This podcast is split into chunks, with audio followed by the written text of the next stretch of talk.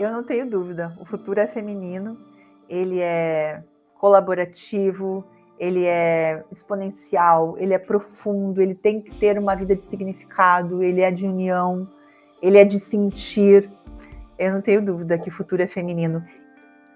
E eu recebo hoje a Cláudia Lebi, que seria Lebidjevski. Adorei saber esse, essa origem, esse sobrenome completo, tão difícil quanto o meu, então me identifiquei já, além, para muito além do conteúdo que a gente vai trazer aqui.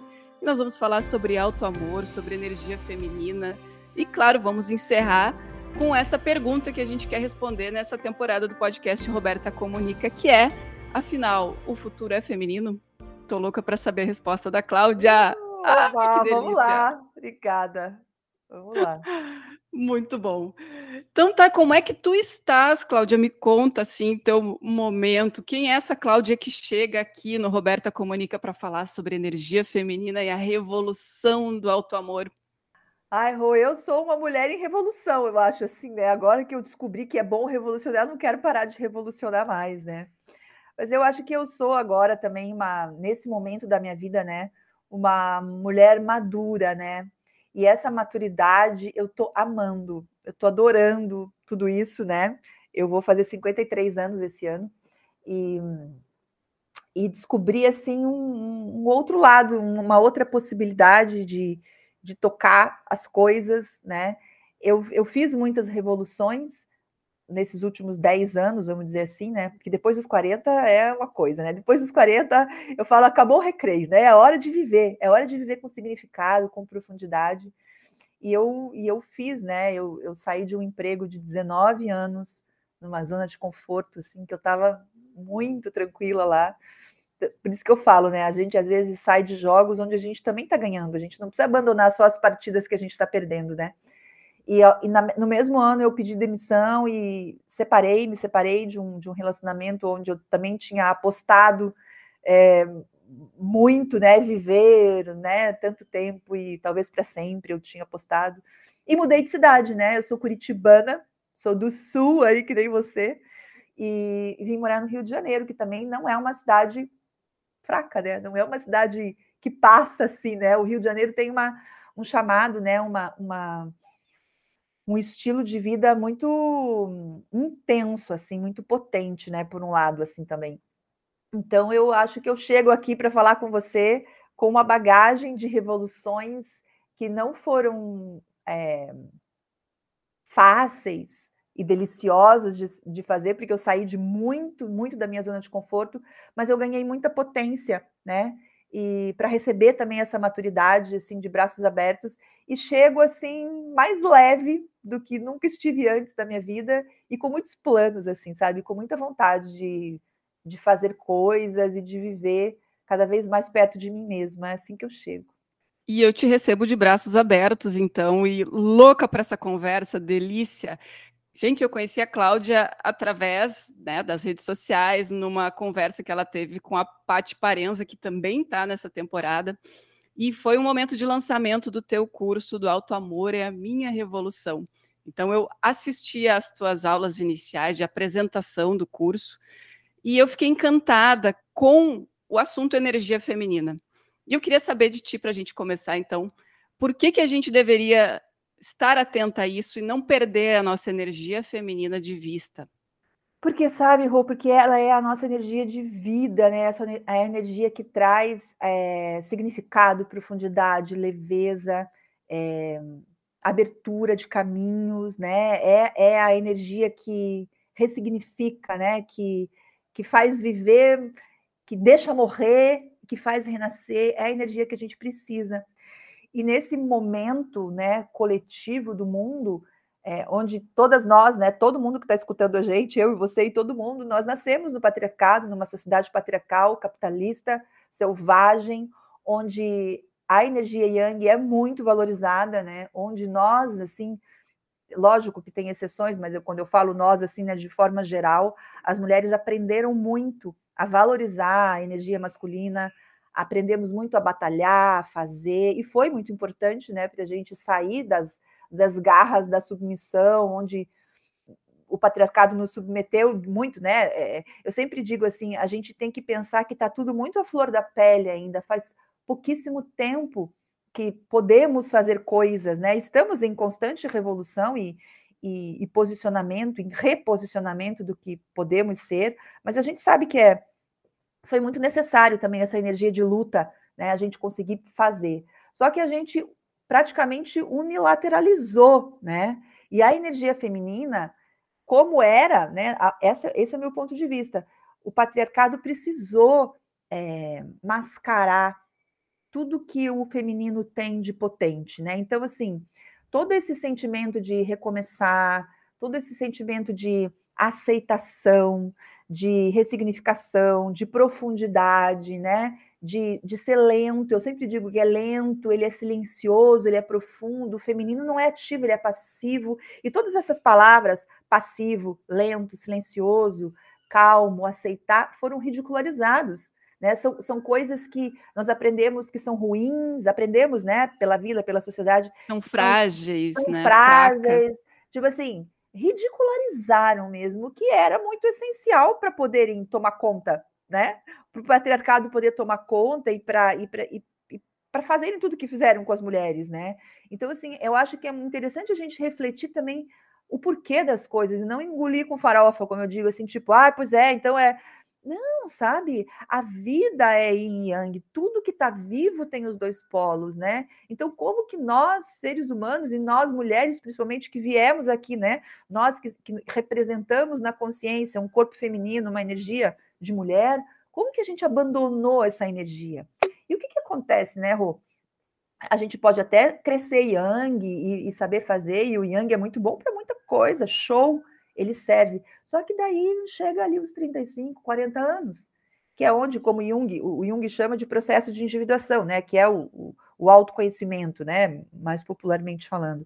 E aí você precisa fazer o quê? Você precisa integrar os teus pedaços perdidos, você precisa tirar da sombra o que foi recalcado e as coisas começam a vir, porque o processo de individuação, ele não é uma escolha, ah, então agora, 40 anos, vou sentar e vou me individuar. Não, o processo de individuação acontece a revelia, ele vai vir, né? A, a, a tua alma precisa viver. E a, esse chamado da energia feminina começa a vir. E eu acho muito simbólico que na pandemia aconteceu isso, porque o que, que a pandemia fez, Rô? A pandemia colocou todo mundo aonde? Na toca. De frente para si, para dentro, né? A gente teve que parar de se distrair do, da energia do fazer, né? Que é o yang do fazer, de ir para cima, e de repente a gente teve que sentir e ir para dentro. Então eu, eu adoro, né? Porque eu acho que a pandemia trouxe muito essa coisa do futuro feminino para a gente entender que não é. Até ontem eu fiz uma live e eu brinquei. As mulheres querem ir é, se reconectar com a sua energia feminina indo para a luta. Agora vou pegar o feminino, gente, não, vou pegar o feminino pelo chifre, né? Tipo, então a gente nem sabe como receber as coisas, né? Porque desconectou total assim. Então eu acho que ela é, ela é muito importante para a gente colocar de novo um pedaço nosso que está faltando e que faz muita falta, né? Porque eu acho que a maturidade traz muito isso, né? Não dá para viver uma vida na guerra, né? a gente se quebra.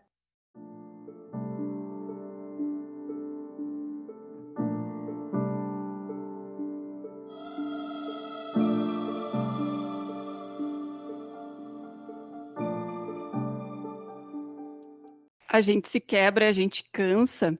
E eu acho que a gente chegou num momento também que a gente não quer mais ser chamada de guerreira. Vai lá, mulher guerreira, enfrenta, ela consegue tudo, ela dá conta de tudo. E eu quero muito assistir a tua live de ontem, porque eu sei que o assunto é esse. E, e, chega de enaltecer né, essa, essa mulher guerreira. Acho que a gente tem que. Tem que não, né? Também o ter que parece que é uma obrigação. Acho que esse é um processo, como tu colocaste, né, de cada uma de nós. Mas quando a gente para e pensa assim que, não, mas só um pouquinho. Né, o, o, o guerrear, tá sempre nessa postura de de enfrentamento, ele cansa, ele, ele esgota. E, e é tão bom a gente poder parar e, e olhar para si e, e ver que a gente tem outros tantos atributos que não só esse da mulher forte guerreira. É. E a guerreira também foi um grande disfarce, né, para o patriarcado é, fazer com que a gente fosse manipulável, porque eu acho assim que a mulher, a mulher guerreira, e você, você deve lembrar, né? Claro que tem muita gente ainda que não, não, não, não pensa muito nesses aspectos, e tudo bem, né? Cada uma tem seu ritmo, mas muitas mulheres que estão cansadas, exaustas e que estão e que falam isso, eu não quero mais ser guerreira, né? Porque o que, que acontece também? A mulher guerreira que tinha tinha assim, um orgulho antes de ser guerreira, né? Era como se a gente fosse tivesse valor, né? E de novo, eu acho que em algum momento na vida é importante, foi importante na história sermos guerreiras, mas agora chega, né? E, e eu acho que o, o, ser guerreira também tira muito a responsabilidade, né? Porque eu até dou exemplos bem vida real, assim, enquanto você é guerreira e leva tudo nas costas, né?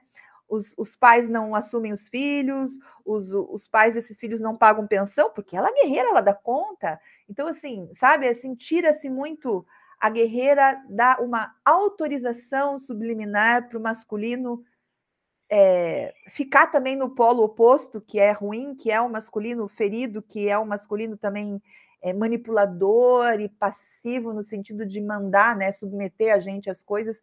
Então, assim, eu acho que tem é, acabou né, essa história de guerreira, eu acho que não cola mais também. Eu vejo isso muito no meu trabalho, assim, que as mulheres estão não querem mais ter a carteirinha de guerreira. Chega, já deu, já serviu para o que tinha que servir, sabe? Agora a gente quer guerrear pontualmente, que é muito importante saber batalhar, mas é, a guerreira vai lá e busca as coisas, né? Como eu falo, ela vai lá catar. E eu acho que a gente tem que aprender a se colocar assim, ó, bem como eu estou agora, senta para trás, estende a mão e fala: eu quero receber vida, me dá. Eu não quero catar, eu quero ganhar. E a gente pode fazer as duas coisas. Ora a gente vai lá buscar e batalha e cata, e ora a gente senta, porque tem muitas surpresas que nem conseguem chegar até nós porque a gente não se deixa receber, né?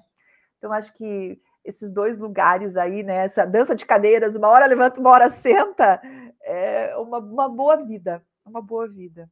E é muito sobre a gente também saber escolher as nossas batalhas. A gente não precisa estar constantemente em guerra, né? Gente boa, e antes de continuar esse papo delícia com a Cláudia, eu convido vocês a ouvir o recadinho do nosso patrocinador. Se o futuro é feminino, o presente precisa ser de conforto. E é nisso que a Usaflex acredita e por isso está mais uma vez ao nosso lado nessa temporada do podcast Roberta Comunica, Elas Transformam. Cláudia, deixa eu te contar, eu me identifiquei muito com a tua biografia. A gente tem a formação em comunicação no currículo. Tu foste para o caminho da educação, eu trabalhei em redações por quase 20 anos, e lá, pelos meus 40, assim como tu também, parece que tudo que a gente estava fazendo simplesmente perdeu sentido. A gente se sentiu presas, frustradas, perdidas, e me conta se nessa fase da vida, tu já trouxe isso lá no início da nossa conversa, se nessa fase da vida da mulher é comum que esse tipo de transformação nos aconteça, ou se cada uma tem o seu processo em diferentes momentos, e se isso tem a ver com essa reconexão com a nossa energia feminina. Ai, Rô, eu acho que é... assim, não existe é não começar o processo de individuação, né? Como eu, eu, eu estudo, né? Toda a minha formação é em psicologia analítica, então é do Jung, né? E eu vou falar aqui sobre o que eu estudo, o que acredito e vivo, né? Então, assim, não existe você chegar aos 35, 40 anos sem é, pensar, pelo menos, na vida, né? Eu acho que esse pensar na vida e começar a duvidar um pouco das coisas que foram até ali, porque tem uma coisa, né? Eu acho que eh, a gente entende muito que eh, o ser humano, né? A, a, a psique também, né? A psique tem um, um, caminho muito comum entre todo mundo. Todo, todo mundo tem necessidades parecidas, dores parecidas. O humano funciona de uma maneira parecida. Por isso que as, as mulheres também, quando a gente faz cursos e tudo, elas, mas eu também parece que quando você começa a escutar outras mulheres, você para e pensa: gente, se eu soubesse que todo mundo passava por isso, teria sido melhor para mim, né? Porque eu achava que eu era um ET. Não, a gente se comporta, né? As nossas necessidades são parecidas. E o que, que acontece? Até uns 30 anos é a hora da energia é, psíquica estar para fora, né? Da gente estar tá construindo, né? O ego em formação ali na adolescência, na, na, infância, na adolescência, depois é a hora do quê? Da gente estudar, da gente começar a, a trabalhar, da gente. Muitas pessoas é, casam, fazem família, querem ter filhos tal. Então é a hora que a tua energia tá para fora, tá para você colocar, fazer, construir, né? E, e o Jung chama de metade da vida, os 35, 40 anos, mais ou menos por ali, que é onde o que, que acontece? A energia psíquica se volta para dentro, deve se voltar para dentro para a gente fazer o quê? A gente construiu, fez, batalhou, e agora é hora da gente é, ressignificar coisas. É como se fosse uma peneira, né? Tipo, o que, que é legal, o que, que eu fiz, o, que, que, o que, que eu fiz até agora que foi necessário, mas que não me fazia bem, eu posso mudar, eu posso trocar, eu tenho maturidade, eu tenho experiência, eu tenho bagagem, e eu tenho agora um, um, um chamado do meu ser para dizer, puxa, você pode pegar outras estradas, agora chega de fazer essa, vai e volta, vai e volta, né? Constrói, constrói, constrói. E essa energia que se volta para dentro, ela é muito de por isso que é, é muito, muito do feminino, é a hora que a gente precisa o feminino. Por quê? Porque é o feminino que, que olha para dentro. É a energia feminina que sente, que se aprofunda, né? Tanto que se você pegar simbolicamente yin e yang, você vê que yang é sol, yin é lua, yang é fazer, yin é sentir, né? Ah, o yin é semente, o yang é o broto que já passou na terra. Então, o que, que a gente faz agora, né? Aquela coisa de estar ali embaixo da terra, que é, é, é tão bonito esses símbolos, ou de estar na noite, né? O que, que é? É a hora da profundidade, de você, sei lá, escolher mais com quem você quer tocar a vida, que tipo de construção que vai ser feita daqui para frente, porque já, já é para ter uma base, né? E normalmente já tem, a pessoa tem uma base na vida. Então, assim, o que, que deu certo? E, e muito dos, da integração de aspectos nossos que foram esquecidos, que foram recalcados, que não pudemos lidar com esses aspectos porque éramos muito jovens, mas que agora, na maturidade, a gente está pronta para olhar, né? E que esse integrar, né? Então, assim, quando a gente fala, né, uma pessoa íntegra, né, também tem outro, outro jeito de olhar, mas essa integração, né? É trazer aspectos teus, e muitas vezes são os aspectos femininos que estavam lá jogados no porão do ser, que estão querendo vir, porque é com ele que a gente vai finitando a vida depois, né? E é só você você ver assim também, eu, eu, eu acho que é uma forma para ajudar a explicar como que as pessoas vão terminando as suas vidas, né? Como que a terceira, a quarta idade, não sei se tem, mas assim, como que é só você ver como que a velhice é tratada, né? Como que as pessoas que não fazem esses caminhos de ressignificação não chegam bem, né? Chegam muito doentes, chegam muito dependentes. É, a velhice não é um lugar de muita paz no mundo atualmente, né? É um momento de muita dependência, frustração de, do que, que eu não fiz, de arrependimento e de muita entrega, né? Para, sei lá, é, isso eu acho que é um, um, jeito da gente enxergar como não foi feito, né? Porque as pessoas ficam arrependidas, as pessoas ficam dizendo, puxa, mas eu devia. Então, esses 40 anos, eu acho que é a hora que a gente pode pensar assim, poxa, eu vou melhorar, né? Eu vou refinar para eu ir melhor até o fim. Acho que é isso. Então, eu acho que não tem escape, Rô. Na minha opinião, não tem escape. Como o processo de individuação é a revelia, vai acontecer, ou você joga no time dele, faz ele acontecer de uma maneira menos sofrida e traumática, ou você não dá bola para ele e ele vai acontecer te dando cacetada para tudo que é lado, né? Então é mais ou menos assim.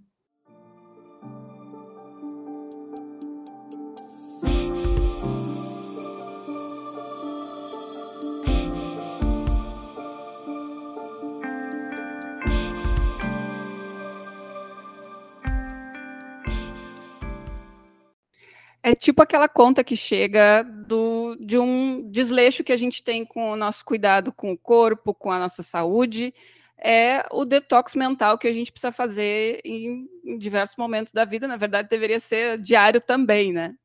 A conta psíquica também chega, né? Então, assim, é isso aí, é isso aí. Né? E tá tudo muito junto, né? Eu também acho, eu, eu gosto muito de pensar que não tem separação entre o corpo físico, entre a mente e o espírito. Então, a gente cuidando de uma coisa bem, a gente vai começando a gostar de cuidar da outra, né? A gente não é separada, sabe? A gente é um ser, né? Com todas as necessidades, os significados. Não é à toa que a gente, então, se, a gente é um ser espiritual, tal, por que, que a gente ganhou um corpo físico? Tem um porquê, né? Esse corpo físico também, é, se a gente é um, tá aí, é um inconsciente nesse mar do inconsciente coletivo, por que, que a gente ganha um ego? Por que, que a gente tem a mente consciente? Também, também tem, tem tudo, tem tudo, tem função, né? Acho que a gente dá bola, né, atenção para todos os lados faz muito sentido na vida. E ao mesmo tempo eu percebo, Cláudio, que a gente tem um certo preconceito em relação a isso, né? A gente fala tanto sobre as doenças físicas e agora que a gente percebe uma abertura maior para a gente falar sobre as questões do emocional. E eu vejo também isso muito presente, talvez, em sociedades como a gaúcha, em que a gente é muito do fazer, do conquistar, de faca na bota, vamos lá, porque né, essa é a vida assim que tem que ser.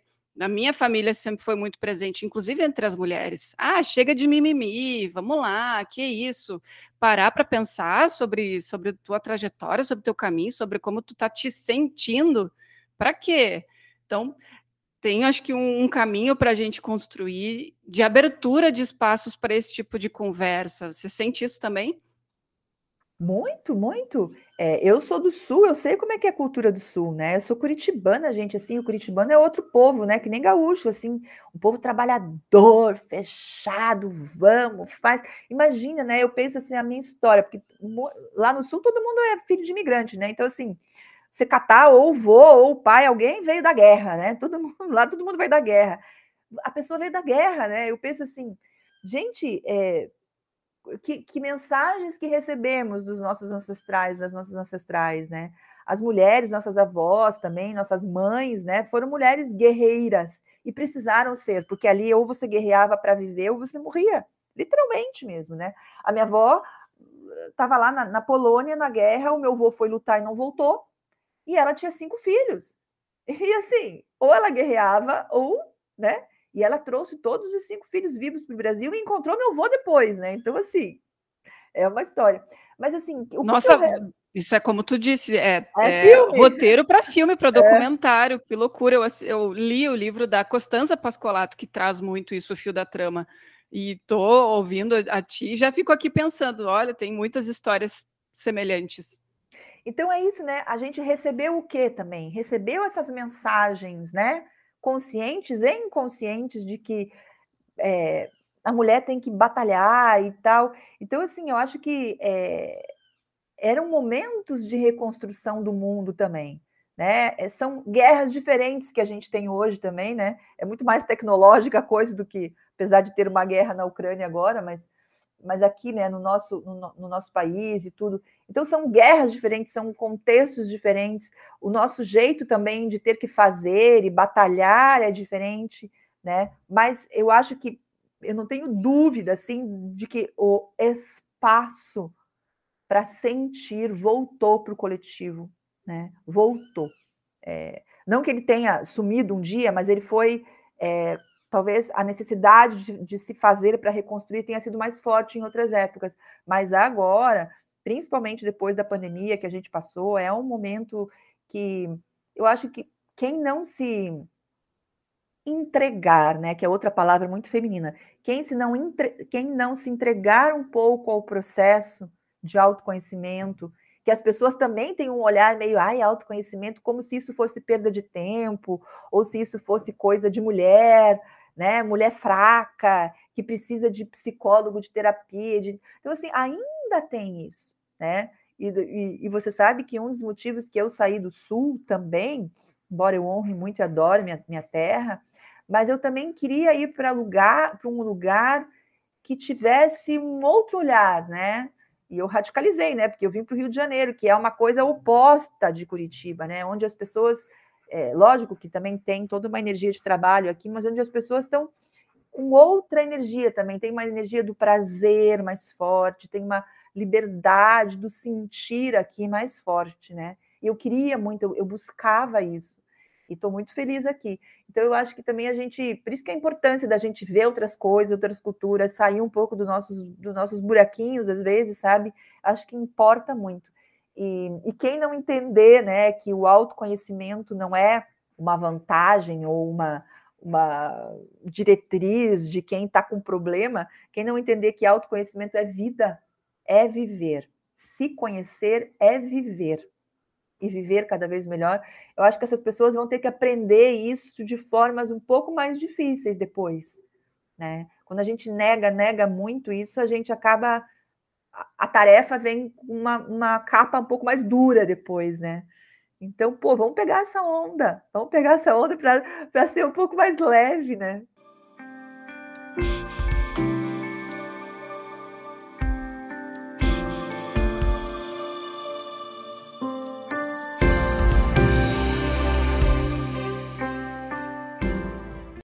E aproveitar ela da forma que para ti faz sentido, né? Não precisa ir fundo lá, não, não, é mexer numa ferida que talvez não faça sentido para ti nesse momento, mas vai, aproveita porque, nossa, eu, eu também me, me joguei de cabeça nisso aí, está sendo muito legal.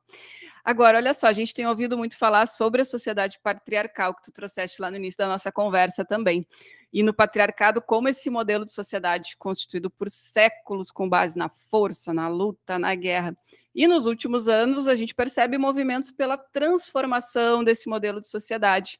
E nós, mulheres, começamos a nos dar conta que se a gente se unir, se a gente passar por cima dessa pataquada toda de que nós somos competitivas, de que a gente não sabe trabalhar juntas, a gente pode sim criar espaços em que a nossa essência agregadora, amorosa e cooperativa tem como prosperar. E eu vejo isso muito, Clau, nesse modelo de empreendedorismo que eu e tu fazemos parte, que ele é individual, mas ao mesmo tempo ele é muito coletivo. Tu enxergas isso também ou eu estou sendo muito otimista e sonhadora nessa transformação? Não, total, eu enxergo muito isso, muito isso. É, eu acho que é uma das bases para essa frase famosa, o futuro é feminino, né? O que, que é ser feminino? Ser feminino é ser colaborativo, né?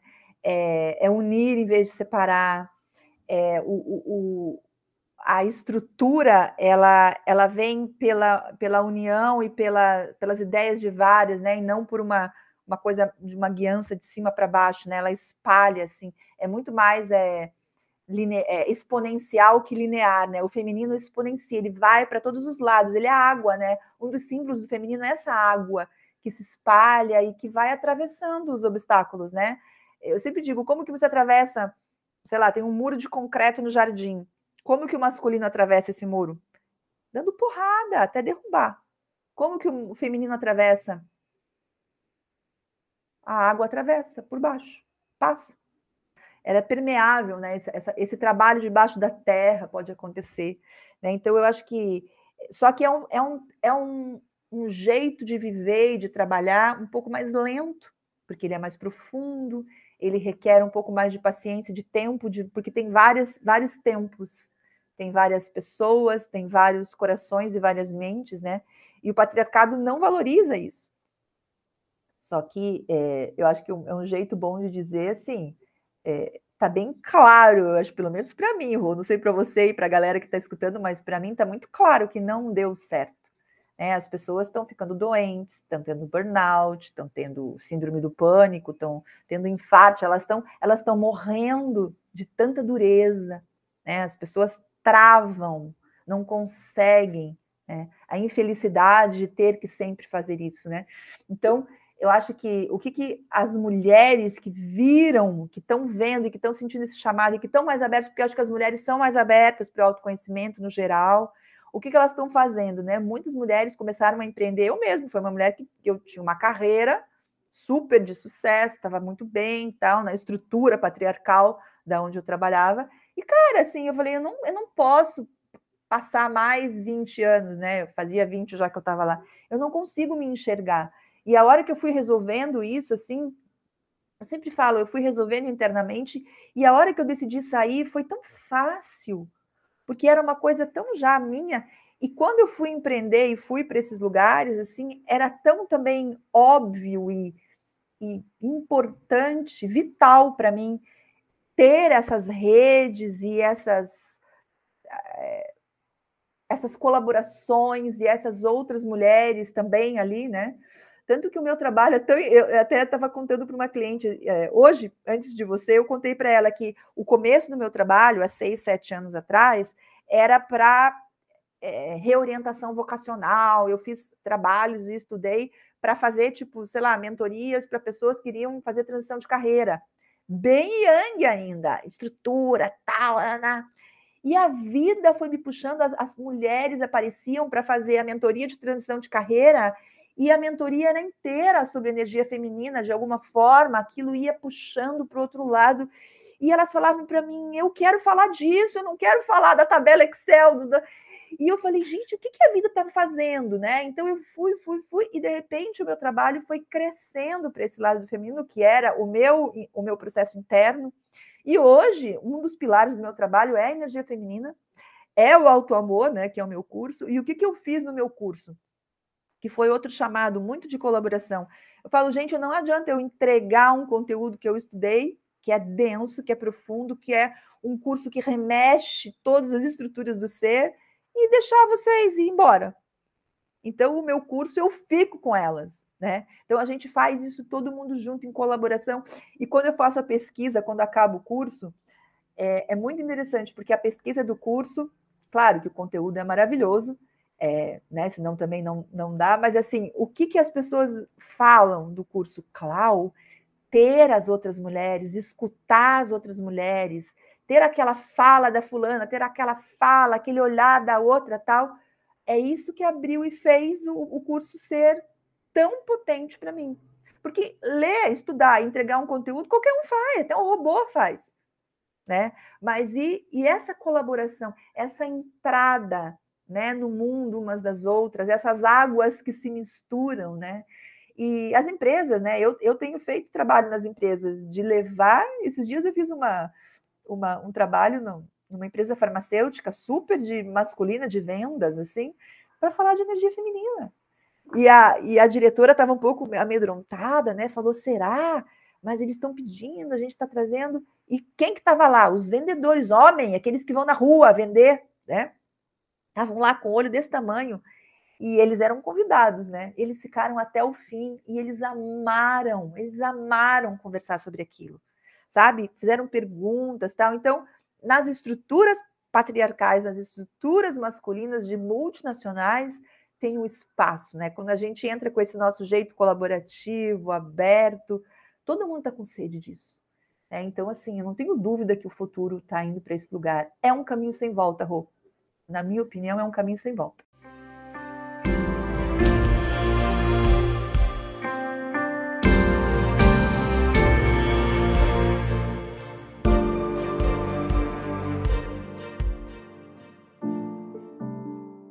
Que alegria saber que a gente tem, então, instituições patriarcais que estão se abrindo para essa conversa.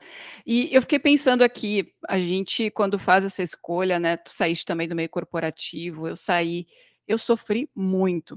Eu levei mais de ano, assim, para tomar essa decisão, por N fatores, principalmente pelo financeiro, porque eu tinha muito medo do incerto, porque eu sou filha de pais funcionários públicos que tinham saláriozinho certinho todo mês, e esse era o ideal de vida, né? E eu sempre desde pequena fui quebrando muito esses paradigmas. Fiz jornalismo, né? Já mostra que não é exatamente isso que eu desejo. Embora em algum momento eles tivessem me empurrado assim: faz um concurso do Banco do Brasil, minha filha. De repente tu gosta. E eu odiava matemática, finanças, enfim. Né, só para trazer esse recorte. Como que foi esse processo para ti, Cláudia? Assim, abrir mão, né, dessa segurança, dessa estrutura, e, e quebrar isso e entrar nesse novo momento, nesse universo. Eu sei que para mim foi sofrido, eu imagino que para ti também foi abdicar de muitas coisas e deixar muitas coisas para trás. Me conta um pouco desse processo para ti, se é isso mesmo, faz parte, a gente sofre, mas é para um bem maior. Super, eu sofri muito, mas sabe que eu tenho uma coisa que foi uma grande desvantagem ao, ao primeiro olhar, mas foi a minha maior vantagem ao segundo olhar, que foi quando eu comecei o meu processo interno de querer sair, o meu relacionamento começou a ruir. E eu tinha assim, tipo assim, como que agora que eu tô pensando em me separar, eu vou sair desse emprego, né? E aquela coisa, aquela dúvida, tal. Mas eu vim assim, eu fiz uma carreira muito bonita e, e, e gosto de muita coisa que eu vivi, tanto que eu fiquei 20 anos, né? Foram, vamos dizer assim, os últimos quatro, cinco anos que eu comecei a me remexer naquela caixa e eu não cabia mais lá dentro, e eu falava, gente, não dá, eu tenho que poder outra coisa. E a mesma coisa, você pensou em abrir floricultura, eu pensei em abrir pet shop, eu falei, meu Deus, eu gosto de bicho, acho que eu vou abrir o um pet shop. Não, mas eu, eu gosto de. Então, vou... então, assim, aquelas coisas que você fala, o que, que eu vou fazer? Como se a gente não servisse para outra coisa, a não ser a coisa que foi no diploma, né? Porque eu fiz letras depois de comunicação e, e, e era diretora né, de uma escola. E assim, meu Deus, eu precisava de um título, né? Hoje eu nem gosto de título, né? Porque a gente é muito mais que isso. Mas sabe que a minha história é um pouco assim. Eu me separei. E quando eu me separei, é, eu eu lembro assim que eu ganhei muita coragem. E eu me separei não querendo me separar, eu me separei na dor, que fique muito claro. Assim, não era uma coisa, ah, então eu não amo mais, eu quero ir embora. Não. Eu me separei porque não dava mais para eu ficar naquele relacionamento. Então eu me separei na dor extrema. E essa dor extrema fez um, um, uma coisa dentro de mim que hoje eu consigo explicar, na época não conseguia, mas é mais ou menos assim, cara, eu saí, eu tive coragem de sair do núcleo que é mais importante para mim, que é o núcleo do amor, da família, da estrutura emocional, né? Se eu conseguir, se eu tive coragem de desmanchar, de sair, desestruturar isso para ter a oportunidade de fazer outro, de renascer em outra relação, renascer em outra coisa, eu posso desmanchar núcleo de qualquer coisa. O que é um emprego. E eu ganhei uma coragem que meses depois eu pedi demissão. E pedi demissão assim com. E claro, eu estava numa preparação, tá? Eu já estava querendo, já estava fazendo o meu. É, meus processos assim internos, já estava guardando mais dinheiro que eu guardava, porque foi todo um processo. Eu sempre digo, mudar de vida é uma coisa que eu não, eu, eu assim, acho que é bem bacana você não ter impulsos e jogar tudo para cima, porque tem muitos altos e baixos depois que a gente sai. Então é muito importante você ter estruturas para as horas da baixa, né? Mas o meu foi assim, sabe, Rô? O meu eu acho que veio desse dessa potência que é renascer. Eu renasci ou estava em renascimento do núcleo que eu, eu acho que é o mais importante da vida, que é os afetos as pessoas que a gente ama. Para mim, isso é o núcleo mais importante da vida. Se eu ressignifiquei, se eu tive que ser uma fênix para virar cinza e renascer daquele, o que, que é um trabalho, gente? O que, que é um crachá? O que, que é um. Sabe? Eu sei fazer as outras coisas. Se eu sei renascer dessa cinza, eu sei renascer das outras. Aí eu saí do emprego, aí eu mudei de cidade. Cara, eu comecei numa revolução que, assim, eu fiquei tão mais corajosa sabe? E até hoje, assim, eu tenho assim, sabe, vamos aí. Eu, eu, eu tenho menos medo, eu tenho vários medos, lógico, mas eu tenho menos medo porque eu sei morrer e sei renascer. Então, acho que o meu, a meu, minha história foi um pouco diferente, talvez, da maioria.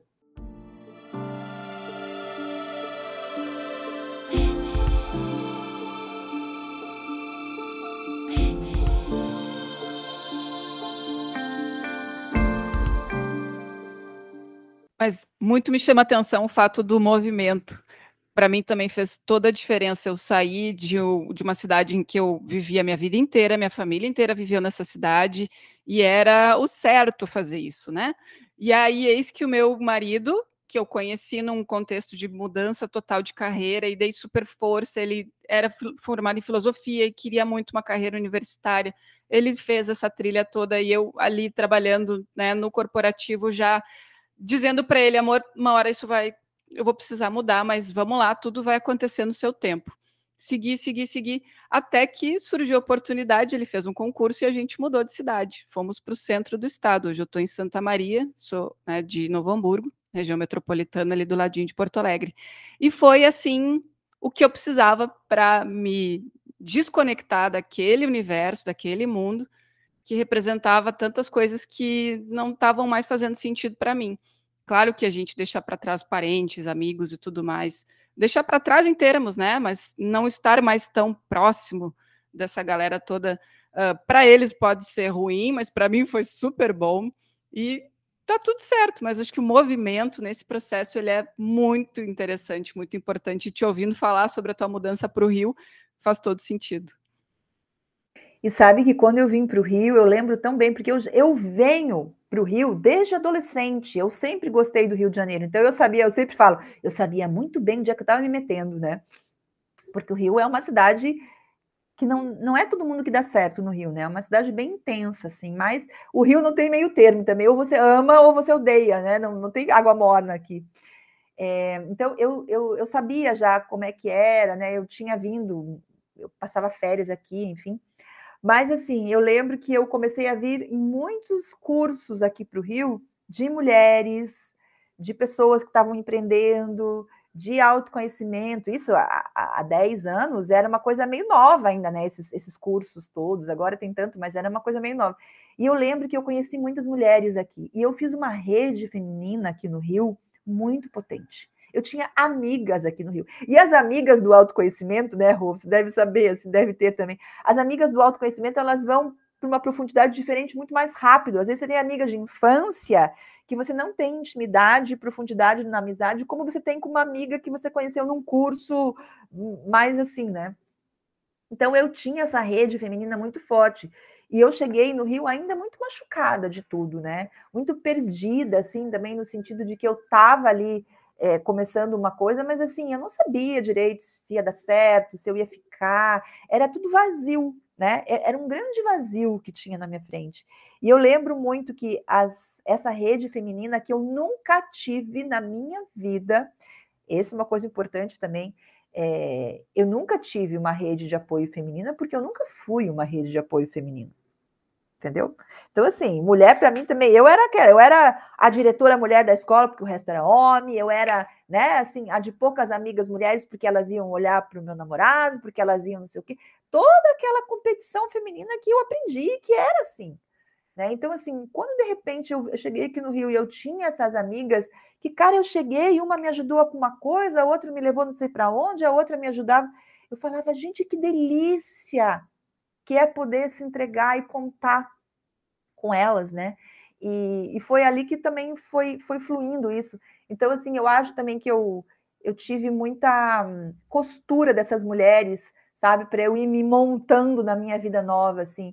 Eu acho que a minha estrutura de vida nova foi muito feminina nesses aspectos também, né? De dentro e para fora, porque tudo que tem fora está acontecendo dentro, né? Então, como eu estava mexendo muito no meu feminino, a rede feminina de fora também se movimentou, né? E com certeza a minha estrutura é, do trabalho foi muito feminina por causa disso também.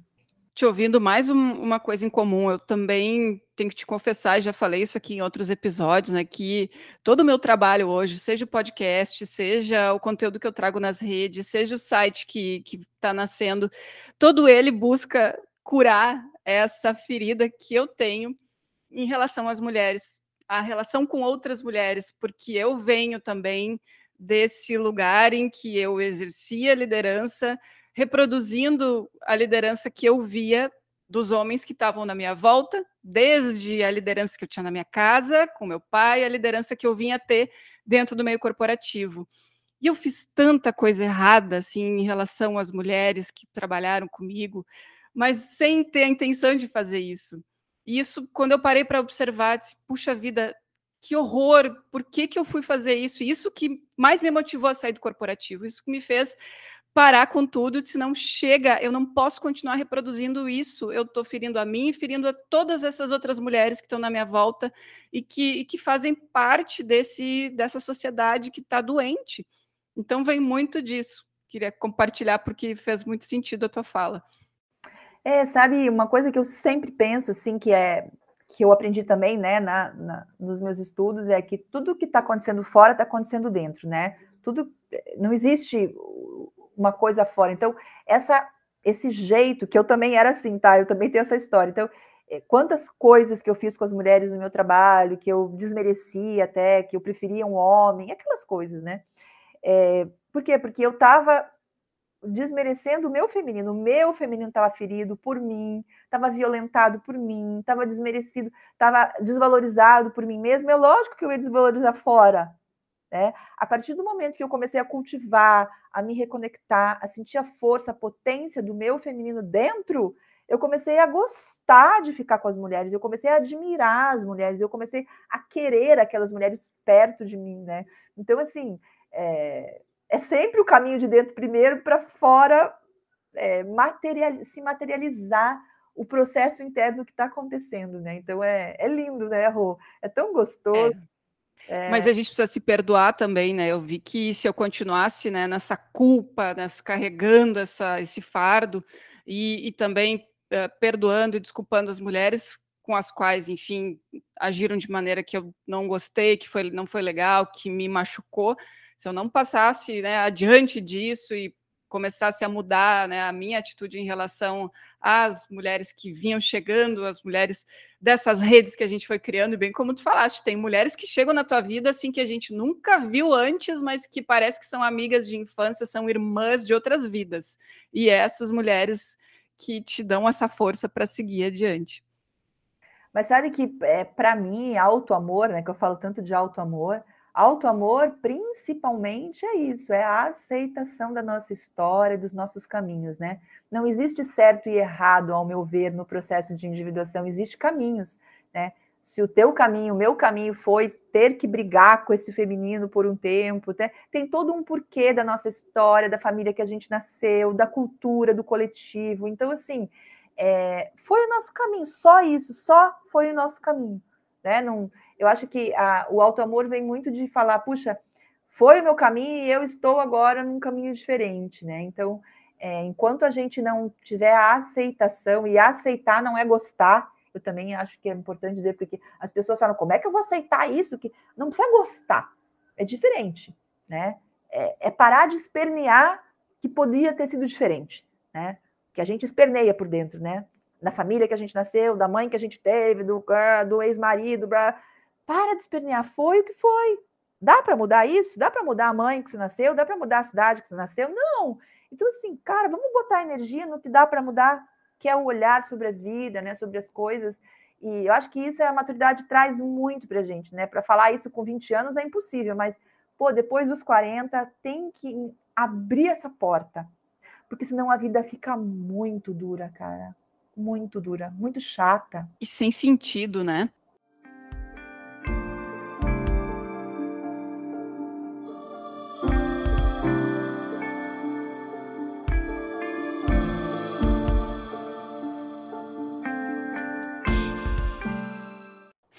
Agora, deixa eu trazer, Cláudia, uma frase do teu site que me levou para um lugar de muita reflexão.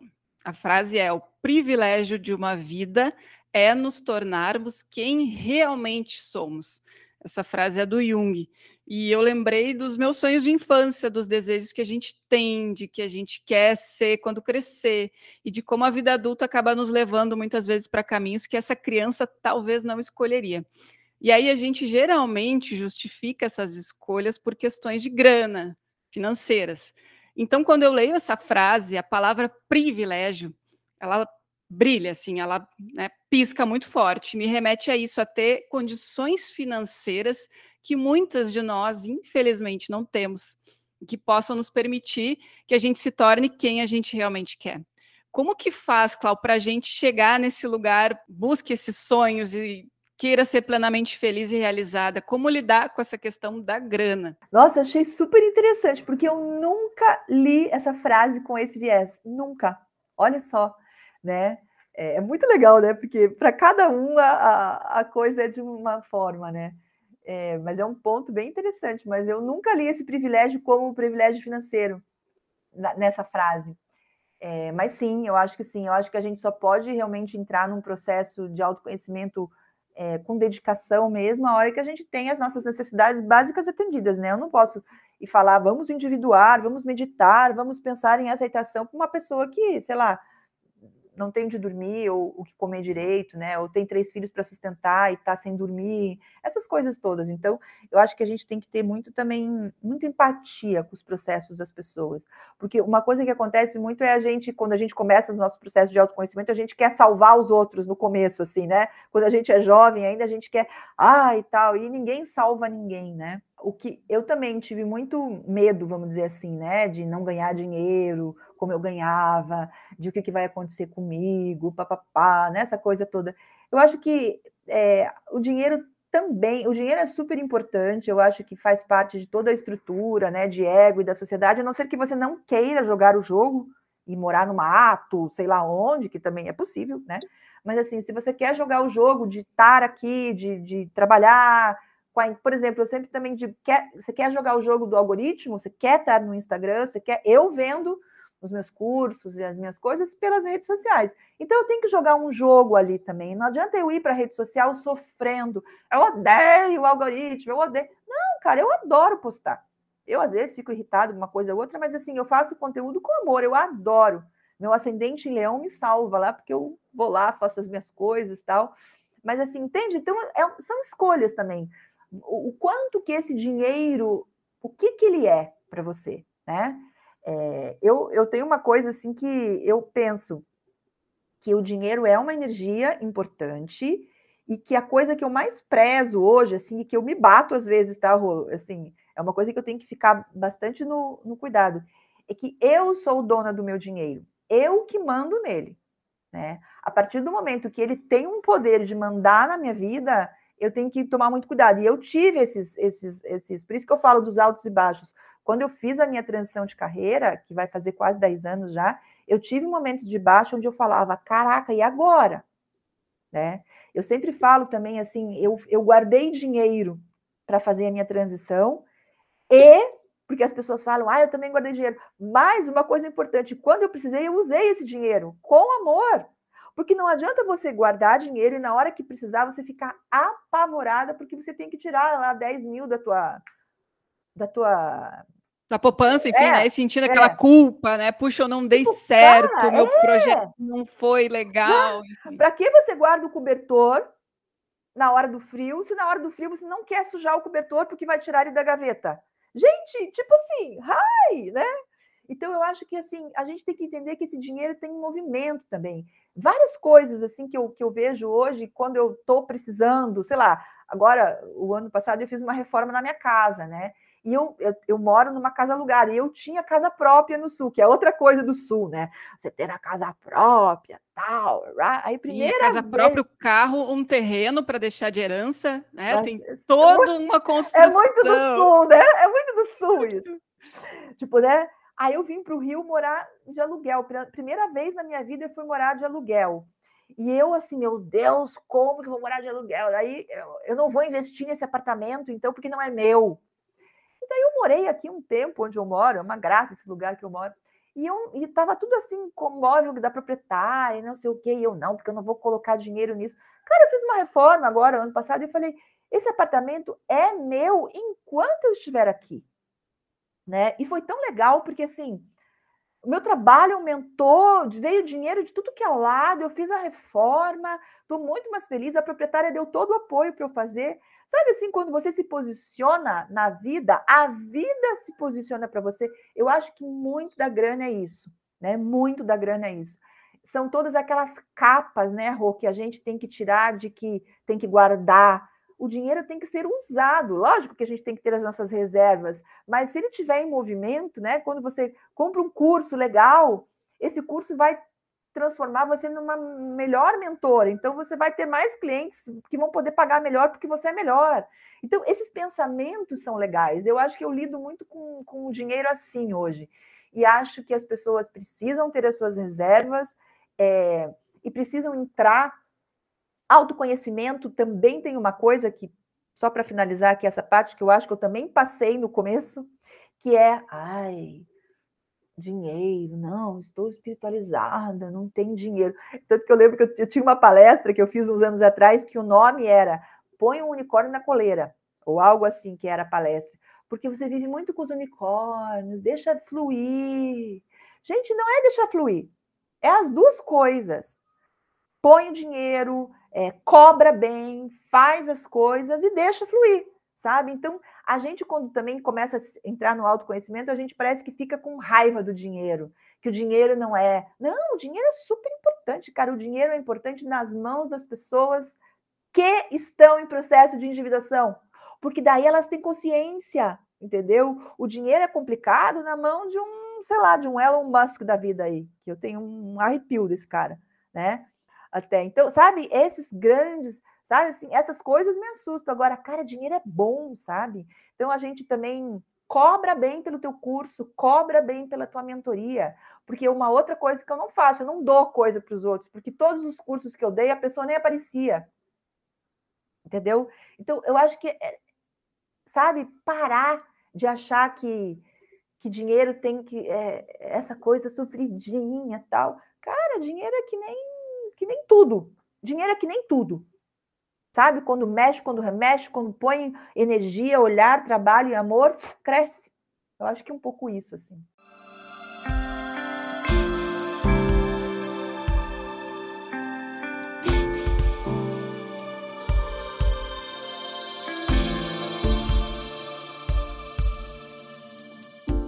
Tá aí para nos bancar do privilégio de ser quem somos, né? Eu acho que é isso que para mim ficou de recado. E Clau, me conta uma coisa, como que chegam as mulheres que procuram o teu curso?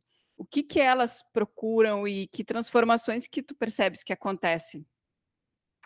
Ai, olha, elas sempre chegam para mim, é, 99%, querendo é, se conectar com essa energia feminina que elas nem sabem direito o que, que é. É. É tão bonito, sabe? Porque eu tenho tanta empatia por elas, porque elas chegam para mim. É, até me emociona um pouco de falar. Elas chegam sempre assim, muito como eu cheguei em outras mulheres, né? Eu lembro das falas dela, eram as minhas falas, né? Então, assim, é, é, é muito isso, assim, elas chegam muito será que dá para eu olhar para um outro pedaço que eu não colhei? Será que dá para eu largar essa lança de guerreira?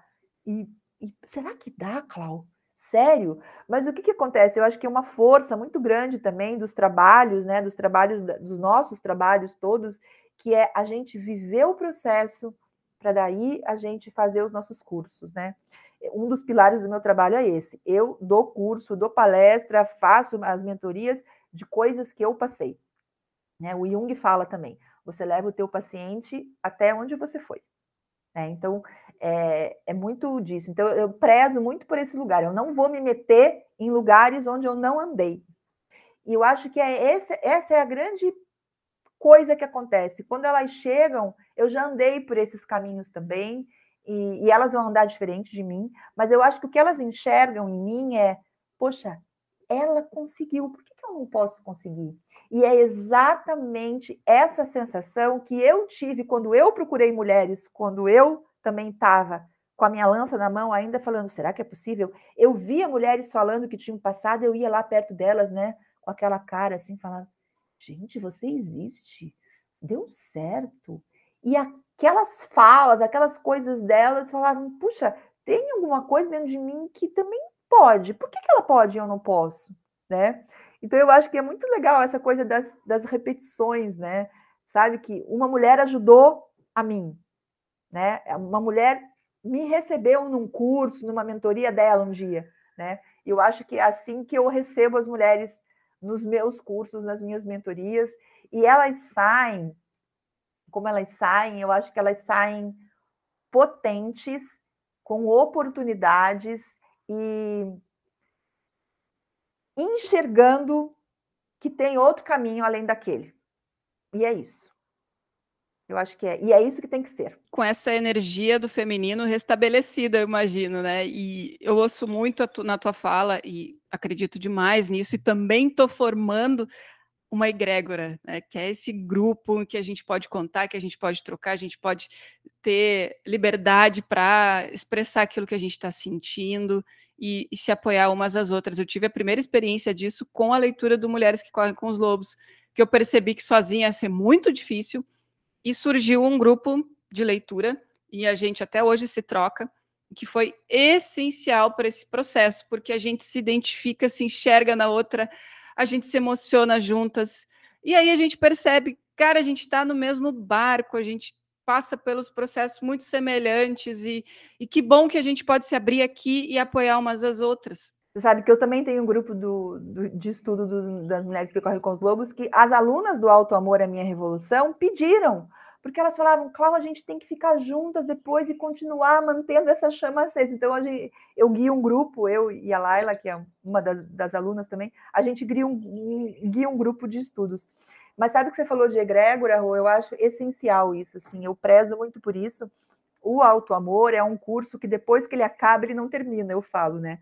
Porque a gente fica, ainda mais agora, né? Pela pandemia, o meu curso tem dois anos e pouco, então, assim, a, a turma 3 aconteceu na semana que estava começando a pandemia, foi, foi muito interessante. E a, eu estou na turma 7 agora, né? E depois que o curso acaba, a gente fica nos grupos, a gente tem um grupão, uma coisa assim, e vira e mexe eu faço coisas para elas. Então, todo mundo que já fez o curso continua na egrégora. E eu conheço, elas vêm para o Rio, elas vêm me visitar, uma fica na casa da outra, às vezes nas cidades. Então, elas ficam amigas mesmo, né? Até hoje de manhã, ah, no grupo foi tão legal, porque uma delas está na Europa e contou, e as outras viram. Uma lá teve um sonho, jogou no grupo e falou: Olha, eu sonhei isso, as outras, meu Deus, eu também.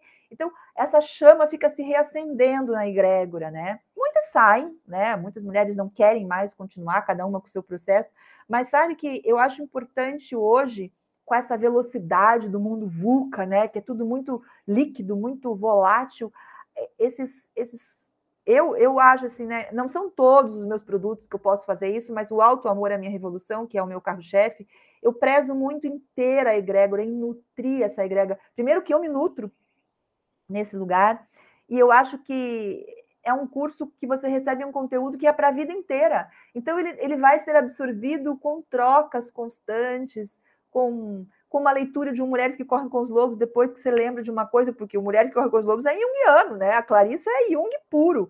Então, assim, o Jung tem muito isso, desse processo alquímico, né? de passando pelas operações, pelas coisas, porque a vida é alquímica, né? A vida simbólica. Então, é para sempre o processo. Então, ter as mulheres e, e, nutrir essas egrégoras, cara, eu acho, eu acho essencial, porque sozinha, como você falou, é muito difícil. Sozinha a gente fica na nossa novela mental. E a nossa novela mental nunca tem final feliz, cara. Nunca.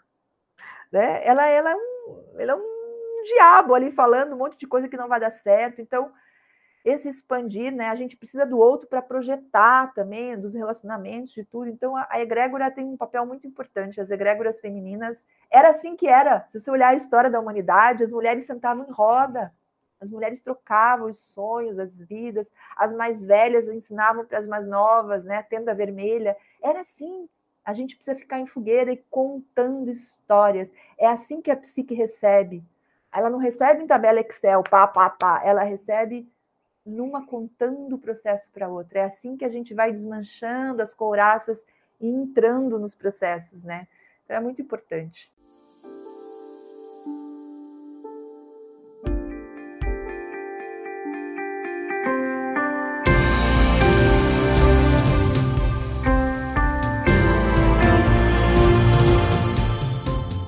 Nossa, é muito lindo, porque a gente se emociona com as histórias de cada uma. E tem uma outra coisa que eu acho que, para mim, foi muito essencial entender a importância de estar no coletivo, é que a gente apoia umas às outras também, consumindo umas das outras, né? incentivando os negócios umas das outras, o que para nós é essencial. Eu sempre comento né, nas postagens que eu venho a fazer sobre essa questão do empreendedorismo, que legal seria se a gente pudesse tá dentro desse microcosmos aí, dessas mulheres que apoiam umas às outras, comprar umas das outras. Só isso já seria um grande passo, um grande incentivo, e é, na verdade, está sendo. Eu sinto isso desde que eu comecei a, a, a entender o, o, movimento das coisas. Nossa, sem dúvida. Sabe que lá, no, lá na minha egrégora do curso, né, falando de novo, é isso, assim, tipo, cara, é umas. Então, a minha nutricionista é de lá, a, a, minha terapeuta de lá, eu compro roupa na loja da moça que, que tem a loja. Então, assim, e eu, eu gosto disso, assim, né? Porque eu sei também que, é, de alguma forma, energeticamente, claro que não, tem coisas que não dá, mas assim, é, eu sempre vou buscar lá primeiro. Né? Eu sempre vou buscar lá primeiro, eu acho que isso é, acontece muito. E essa coisa, né? Eu, eu conheci você assim, né? Até para as pessoas saberem, é muito legal, porque eu dei as aulas e no outro dia eu abro o Instagram e tem um, um Reels teu, né? Lindo, super bem feito, né? Uma coisa que não foi. É, eu vi que você fez, estava lá na, pulando na bolinha, né? E falando de mim, que você nunca tinha visto na vida, nunca, a gente nunca tinha. Então você estava fazendo de alguma forma um conteúdo exaltando o meu conteúdo, né? E eu lembro que eu, eu repostei o teu Reels, que eu achei lindo, e a gente começou a se falar, enfim, e, e né? Agora sabe Deus o que, que pode acontecer com a, todas as pessoas que eu, que eu trabalho, que eu fiz coisas maiores assim, foi assim, cara. Foi num curso, numa coisa que foi voltando e a gente fica conectado. Eu sempre vou lembrar de você, você sempre vai lembrar de mim por alguns motivos específicos. E se a vida traz uma coisa, a gente puxa e fala: olha, essa aqui e tal.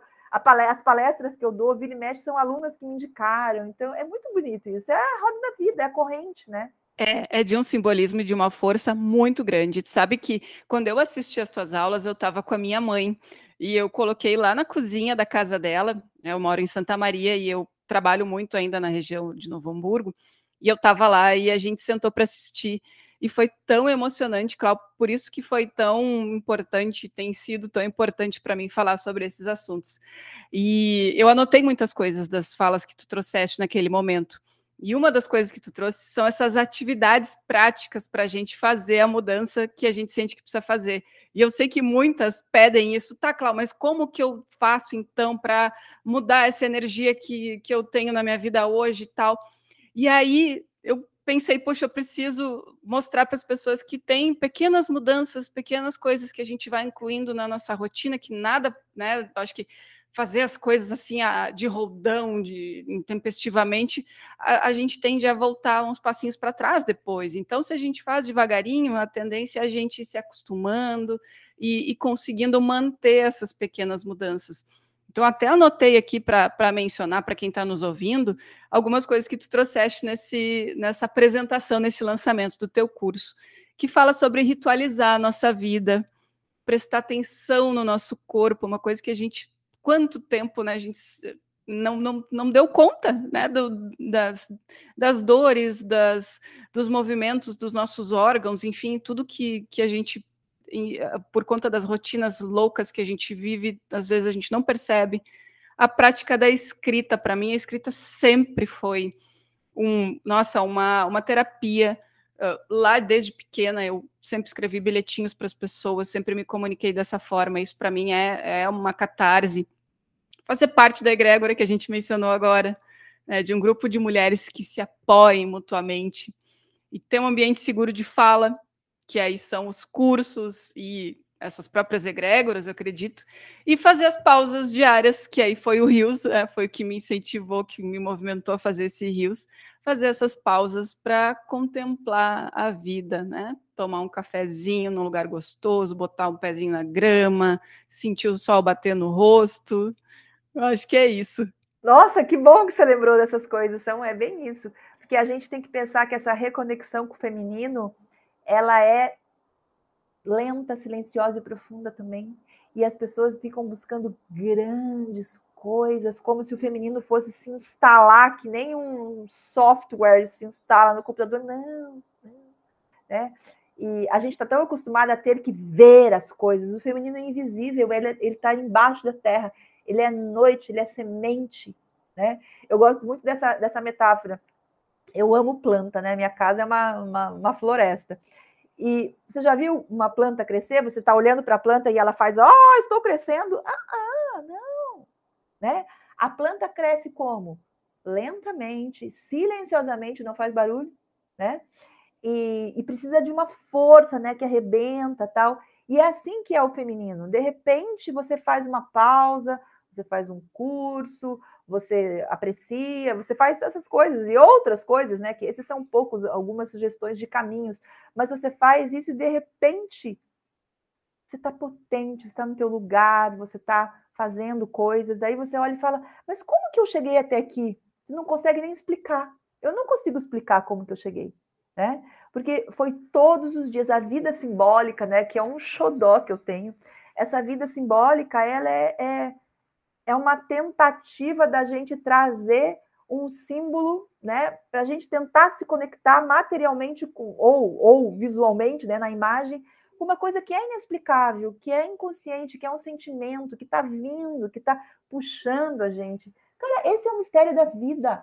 É um mistério da vida, né? Então a gente não pode levar a vida ali preto no branco, porque ela é muito maior, muito mais profunda. Então, esses poucos caminhos, essas coisinhas que a gente faz, então, é voltar para casa, né? É falar assim, ai, que delícia.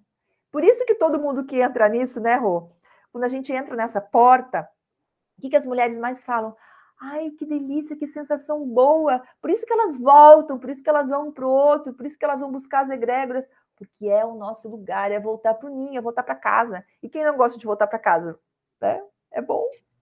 E a vontade que a gente tem é de trazer essa mulherada toda para junto, querer que todas façam parte, mas né, é do processo individual de cada uma. Elas que a gente vêm, pode, né? Elas, elas vêm. E o que a gente delas. pode é é fazer isso, né? É mostrar, olha, gente, tem um lugar aqui que ele é bem fácil de acessar, é, que está aqui na tua volta. Pega na mão e vem junto. Cláudia, eu tô apaixonada, eu não quero terminar esse episódio. Oh, eu mas... também, Rô, que papo bom. Ai, que, bom. Eu sabia que ia ser, eu sabia. É, porque, nossa, é, tem, cara, né? tem tanta semelhança entre as nossas trajetórias é. e, e eu me encantei tanto contigo que eu tinha certeza, esse que papo bom. vai ser assim transformador para todo mundo que escutar e se dispor a, a fazer essas mudanças, essas transformações e, e curtir esse, esse momento, essa energia que está tá aí no mundo que a gente pode abraçar e pegar para a gente. E, Cláudio, para a gente encerrar, então, vamos responder essa pergunta. O futuro é feminino, Cláudio? Eu não tenho dúvida. O futuro é feminino, ele é colaborativo, ele é exponencial, ele é profundo, ele tem que ter uma vida de significado, ele é de união, ele é de sentir. Eu não tenho dúvida que o futuro é feminino. E não quer dizer que ele seja das mulheres na potência, no poder, né? Ele é feminino de todo ser humano, né? Porque to, dentro de todo ser humano há energia feminina e masculina. E é porque senão a gente ia trocar o, o patriarcado por, por um matriarcado, por exemplo, e a gente ia ficar na dor, né? Então, é trazer esse feminino para um dia ele não precisar ser. Sabe que eu acho que assim, o mais legal é a gente pensar que o futuro tem que ser feminino agora, para depois, no outro futuro, no futuro depois desse futuro, a gente não precisar dar nome para o futuro, a gente só possa, possa viver todas as energias, né? Mas esse futuro próximo aí, eu não tenho dúvida que ele é feminino, Rô. Oba! Então vamos juntas, gurias. Que delícia! Olá. Foi uma honra imensa te receber aqui. Eu tenho certeza que quem nos escutar vai, vai sentir essa energia boa aí, vai querer estar junto nesse movimento. Um beijo imenso aqui do Sul para essa, essa carioca, né, que já se tornou aí. Deu até vontade de te, te visitar essa cidade linda, com essa energia tão boa de praia, de calor, de sol. E é uma mulher solar, né? Como a gente pode perceber. eu sou mesmo. Eu amo Curitiba, minha terra, vivo por lá, mas eu amo o Rio também, né? É, é aquela aquela outra o outro lado que me faltava, né? Que compensa, né? Os meus dois lados aí, o Yin e Yang, né? o Curitiba e Rio aí. Verdade. Pô, eu quero te agradecer, quero dizer assim que foi uma honra também participar. Eu espero que as nossas falas aí também chamem, né? A mulher, nas mulheres que correm com os lobos, né? A Clarissa fala, a gente uiva os outros, as outras lobas escutarem. Então, eu, eu, considero também que o meu trabalho nas redes sociais, nos cursos, é um grande uivar, né? Você uivou lá no teu Instagram e eu te escutei, eu uivei lá no curso, você me escutou e, a, e, que outras mulheres também escutem isso e que vão nos seus ritmos. Mas eu quero te agradecer essa abertura. Nossa, adorei, assim, achei você também, sabe, com uma conexão, com uma, uma delicadeza, com uma energia feminina tão em expansão, assim, me senti muito acolhida no teu ninho. E muito hum. obrigada, assim, muito obrigada mesmo. Conta comigo aí para as próximas partes da, do processo e um beijo para você bem grande, um beijo para todo mundo que escutou a gente. Oba, muito obrigada, Cláudia. Só antes de tu ires embora, fala para a gente como que faz para te encontrar, quais são os, os canais aí que a gente pode te procurar. Ah, eu tenho todas as redes sociais que vocês imaginarem. É tudo Cláudia Lebier, L-E-B de bola e E, né? Então tem YouTube, tem Instagram, tem Facebook, tem meu site, que é claudialebier.com também. É, eu ofereço mentorias, né? Eu faço mentorias individuais tem o curso do Alto Amor, que no segundo semestre já vai ter uma turma nova, tenho outros produtos que eu estou em desenvolvimento, e tenho o estudo das mulheres que ocorre com os lobos, tem as palestras empresariais também, que é uma coisa que está crescendo bastante, porque o futuro é feminino, Rô, então está crescendo uhum. muito, né? E então por aí. E me encontro por aí também, andando por Curitiba ou pelo Rio de Janeiro. E quando você vier para cá, é lógico que a gente vai se dar um abraço. Ô, oh, delícia! Muito obrigada, Clauzinha. Um beijo enorme. Beijo. E até o próximo até. episódio. Beijo. Ei, antes de você ir embora desse episódio, vem cá ouvir o recadinho da nossa querida patrocinadora Usaflex. Experimente o prazer de estar confortável no seu corpo.